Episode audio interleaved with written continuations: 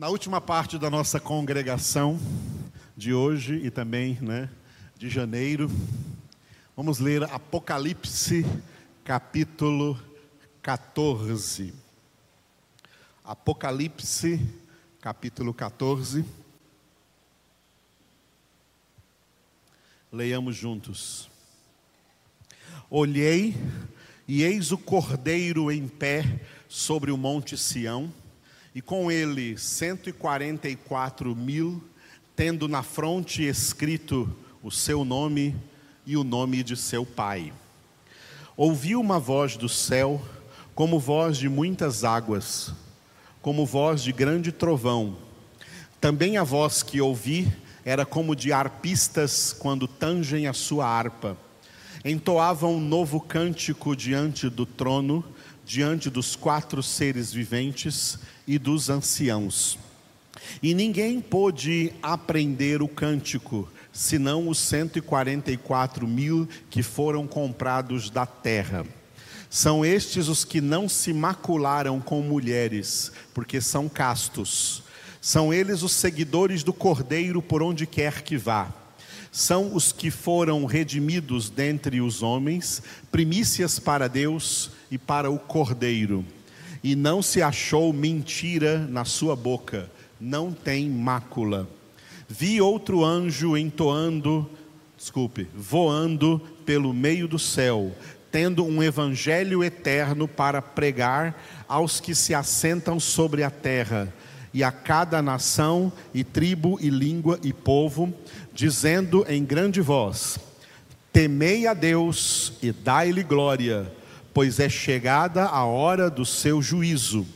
E adorai aquele que fez o céu e a terra e o mar e as fontes das águas. Seguiu-se outro anjo, o segundo, dizendo: Caiu, caiu a grande Babilônia, que tem dado a beber a todas as nações do vinho da fúria da sua prostituição.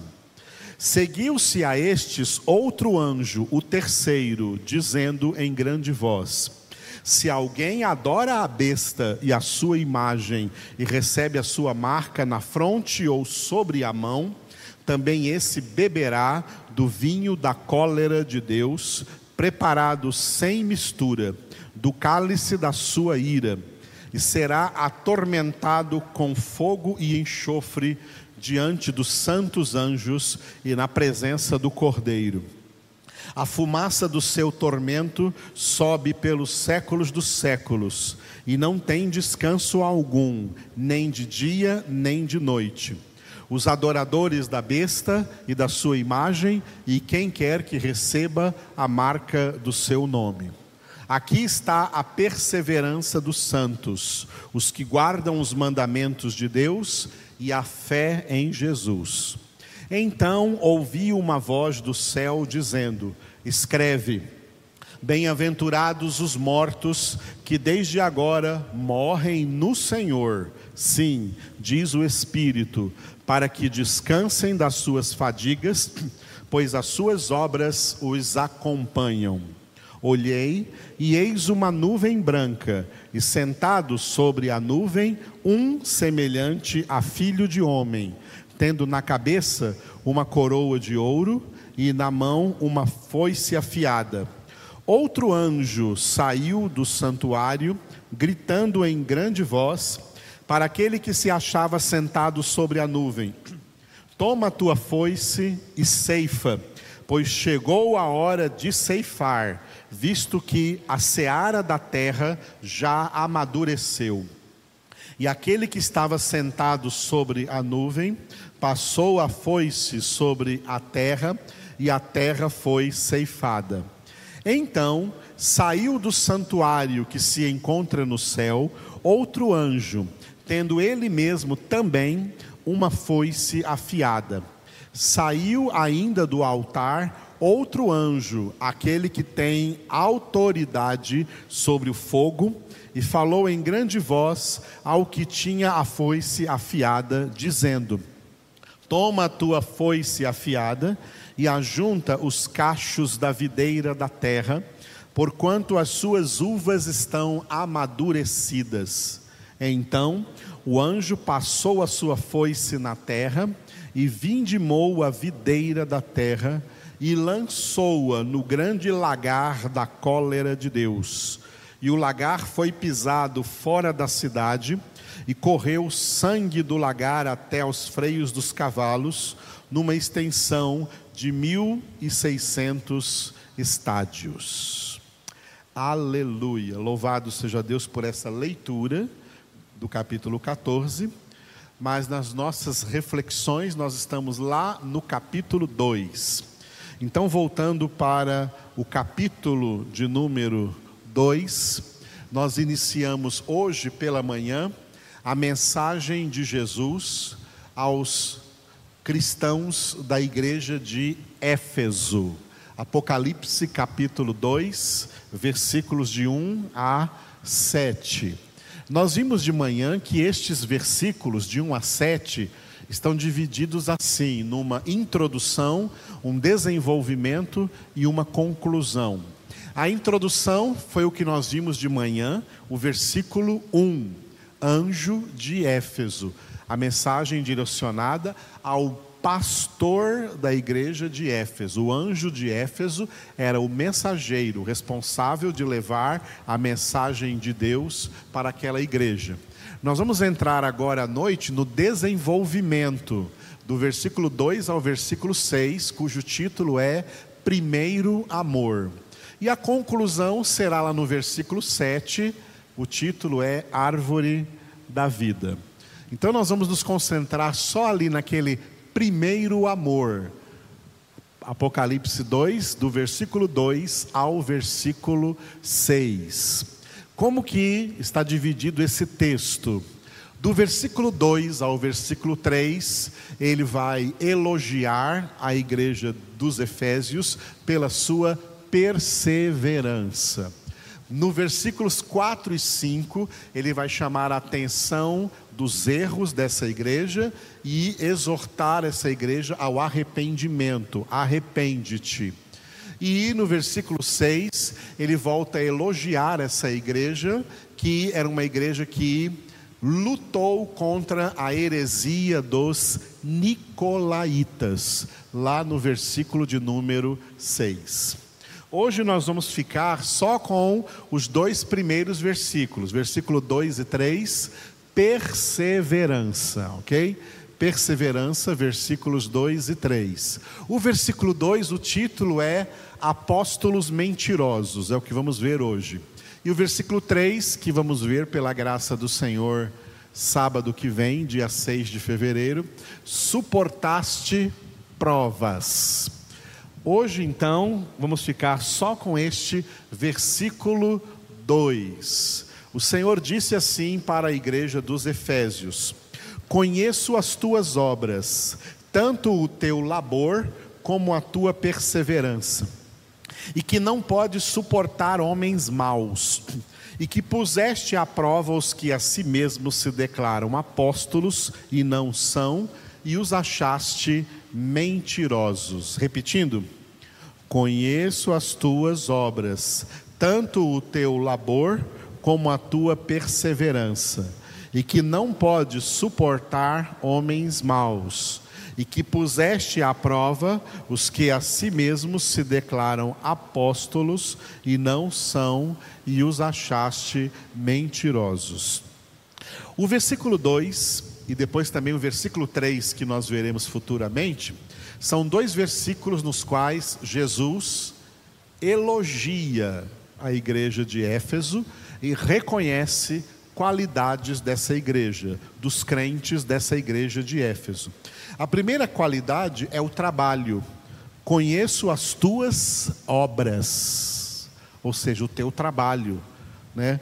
O teu labor. Labor é trabalho. Eu conheço o teu trabalho. É uma igreja que realiza um bom trabalho. Éfeso foi uma igreja que realizou um bom trabalho que atraiu este reconhecimento do próprio Jesus. Eu conheço as tuas obras, conheço o teu labor e conheço a tua perseverança.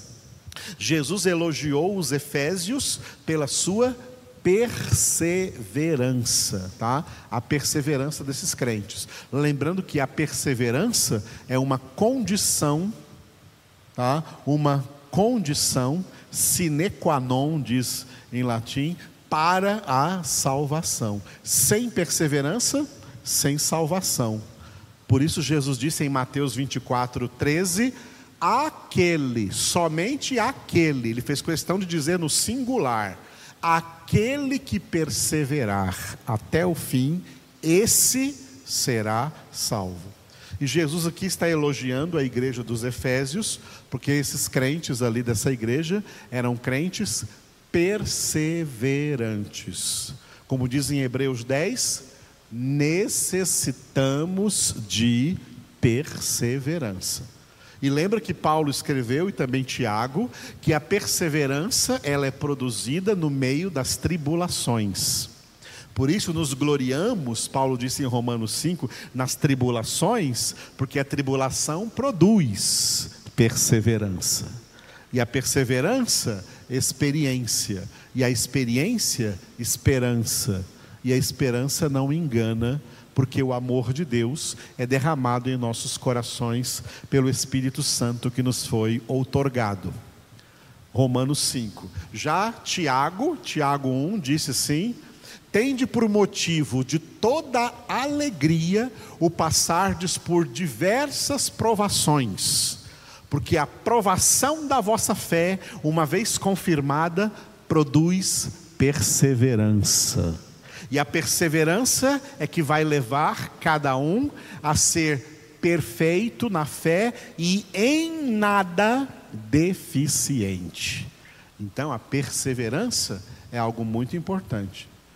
Por isso Jesus declarou que a perseverança é condição para a salvação. Ele elogiou os efésios aqui pela perseverança deles. E dentre as suas obras, dentre o caráter de crentes que havia nessa igreja de Éfeso, diz assim: ó, não pode suportar homens maus.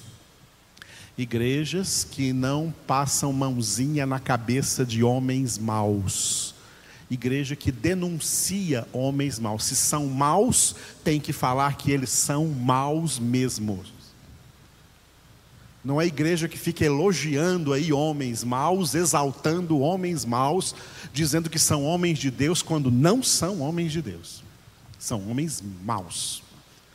Na igreja dos Efésios, o caráter deles de buscar o Senhor era tão forte que não podiam suportar homens maus.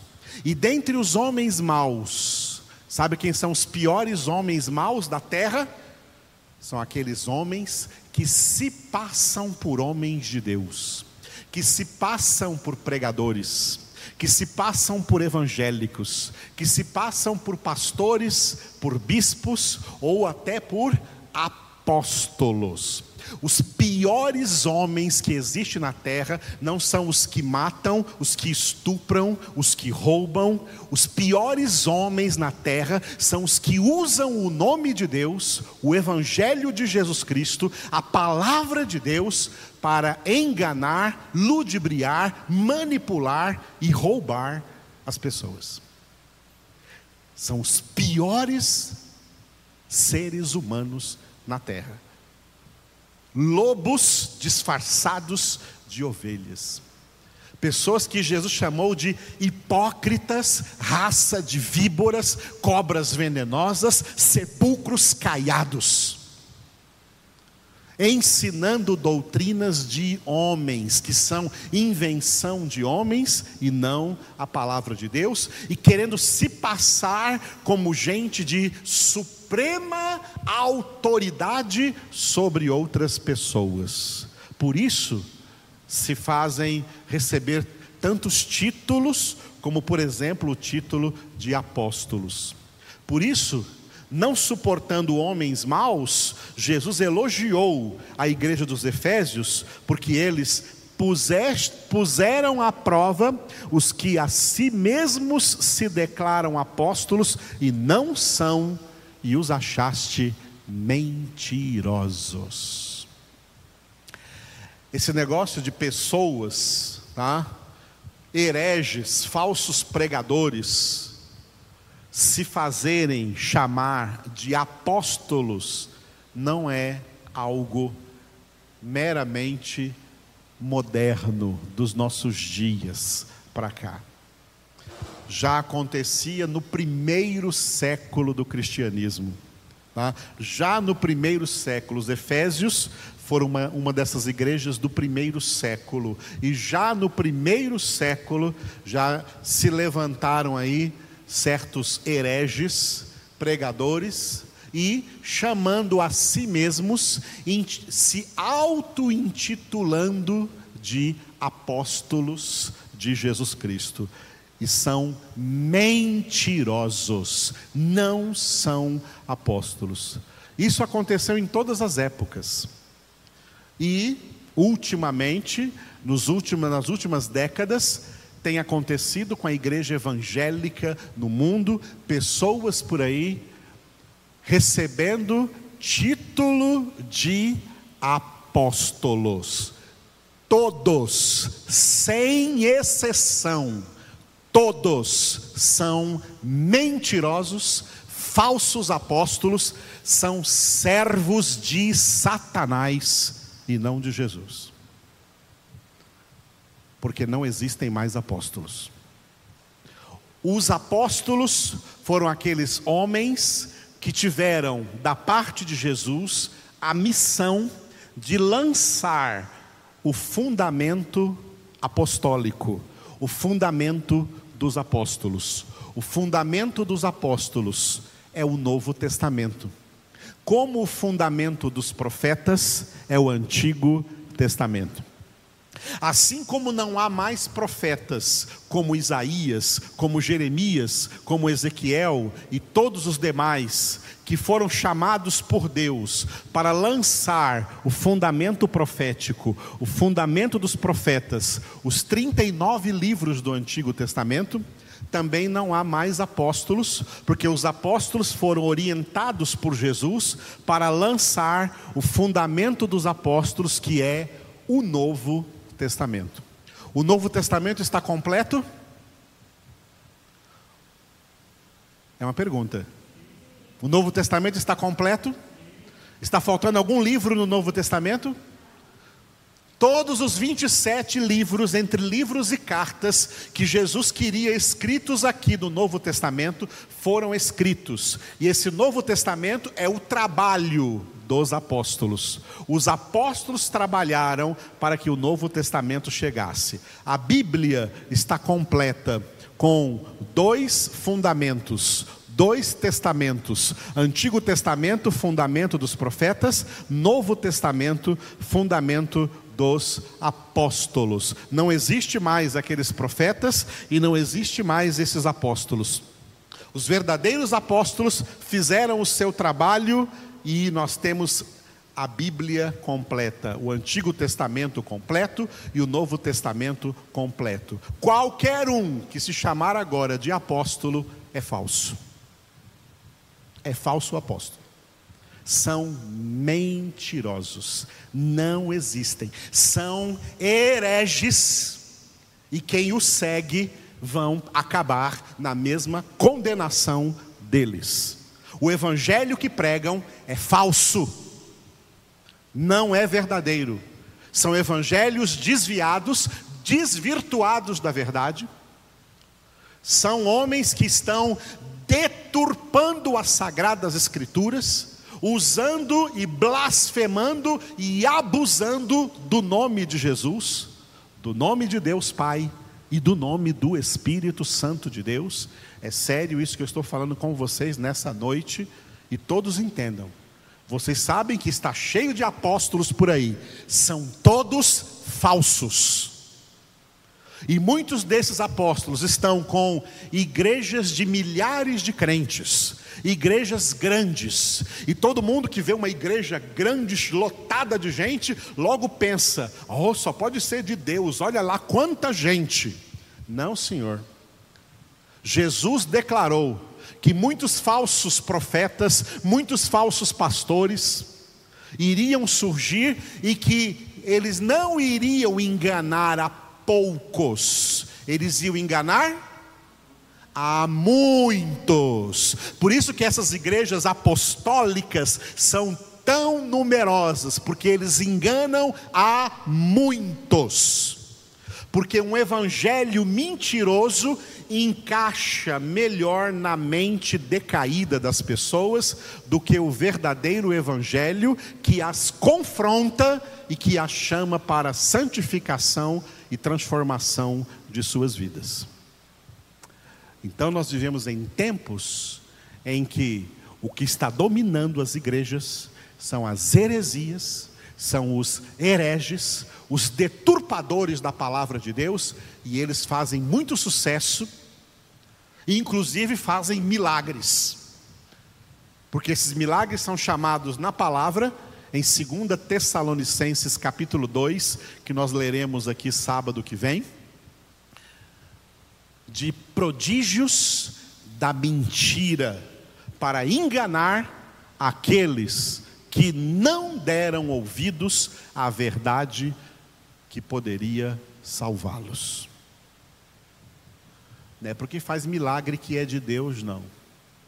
Jesus declarou: Muitos me dirão naquele dia, dia do juízo final: Senhor, Senhor, em teu nome profetizamos, em teu nome expulsamos demônios, em teu nome fizemos muitos milagres. E eu lhes direi explicitamente, disse Jesus: Apartai-vos de mim, obreiros da iniquidade, porque eu nunca vos conheci.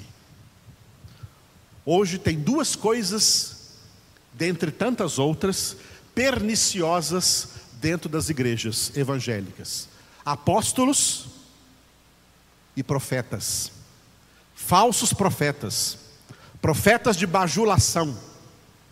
E muitos crentes deixaram de ler Bíblia, porque acham que não precisam mais ler Bíblia, basta ir lá na profeta, porque Deus vai falar com ele através da profeta. E o que fala não é de Deus, é mentira, falsas profecias.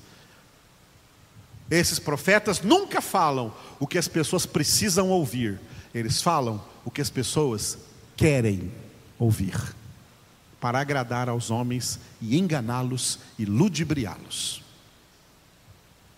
e manipulá-los, e ganhar o dinheiro deles. E eles dão com maior prazer o que não dão para o verdadeiro evangelho, para a verdadeira pregação da palavra de Deus. A igreja não vive um momento fácil na terra, não. É um momento muito difícil. E quem não for como o homem do Salmo número 1, alguém que tem prazer na palavra e nela medita de dia e de noite, será enganado e arrastado para o inferno depois. Acorda, igreja, desperta. É hora de se levantar do sono. O apóstolo Paulo orientou gravemente em Efésios capítulo 5: Desperta tu que dormes, levanta-te dentre os mortos, e Cristo te iluminará. E essa iluminação é pela palavra de Deus, que é lâmpada para os nossos passos e luz para o nosso caminho, que é o próprio Jesus, a luz do mundo. Eu sou a luz do mundo. Quem me segue não andará nas trevas, mas terá a luz da vida. Aleluia. Muito bem. Vamos encerrar orando então ao Senhor depois dessa palavra forte que ele nos deu. Fique de pé e ore comigo. Obrigado, Senhor, porque o Senhor nos exorta com amor e por amor mas com toda a exortação necessária, com toda a palavra necessária, com toda a verdade necessária para que nós tenhamos compreensão de tudo quanto o Senhor quer para nós. Te louvamos porque somos tuas ovelhas, Senhor. E tu disseste lá em João 10, ficou registrado: As minhas ovelhas ouvem a minha voz elas não ouvem a voz de estranhos, antes fogem deles. As minhas ovelhas ouvem a minha voz, elas me conhecem, eu as conheço, eu lhes dou a vida eterna, e ninguém jamais as arrebatará das minhas mãos. Te louvamos, Senhor Jesus, porque nós somos das tuas ovelhas. Por isso nos voltamos de coração para a tua palavra, para a tua verdade, tanto para o fundamento dos verdadeiros profetas, o Antigo Testamento, como o fundamento dos verdadeiros apóstolos, o Novo Testamento. É nessa palavra que nós queremos mergulhar de dia e de noite. Todos os dias da nossa vida queremos que o teu Espírito Santo escreva essa palavra em nossas mentes, para que nós sejamos cartas vivas tuas, Jesus, escritas não com tinta, mas pelo Espírito do Deus vivente, pelo teu Espírito Santo, não em tábuas de pedra, mas em tábuas de carne, isto é, nos corações, nas mentes, nas almas, renovando a nossa mente, transformando a nossa vida. Transforma-nos, Senhor, toca-nos, que a tua palavra mude o nosso pensamento, que a tua palavra mude o nosso caráter, que a tua palavra transforme a nossa vida, Senhor. Todos os nossos gestos, todos os nossos passos, toda a nossa conduta, todo o nosso ser. Eu oro por todos os teus filhos e filhas na face da terra, que todos sejam zelosos pela tua palavra. Guia-nos, guia-nos, Senhor, no caminho da vida eterna, em nome de Jesus. Amém. Aleluia. Te louvamos, Senhor. Tu me sondas e me conheces. Sabes quando assento e levanto. Meu andar e o meu deitar. Conheces todos os meus caminhos. Ainda a palavra não me chegou à boca, não. E tu já conheces, Senhor. Me cercas por trás e por diante. Sobre mim põe tua mão. Sonda-me, ó Deus, conhece o meu coração, prova-me os pensamentos,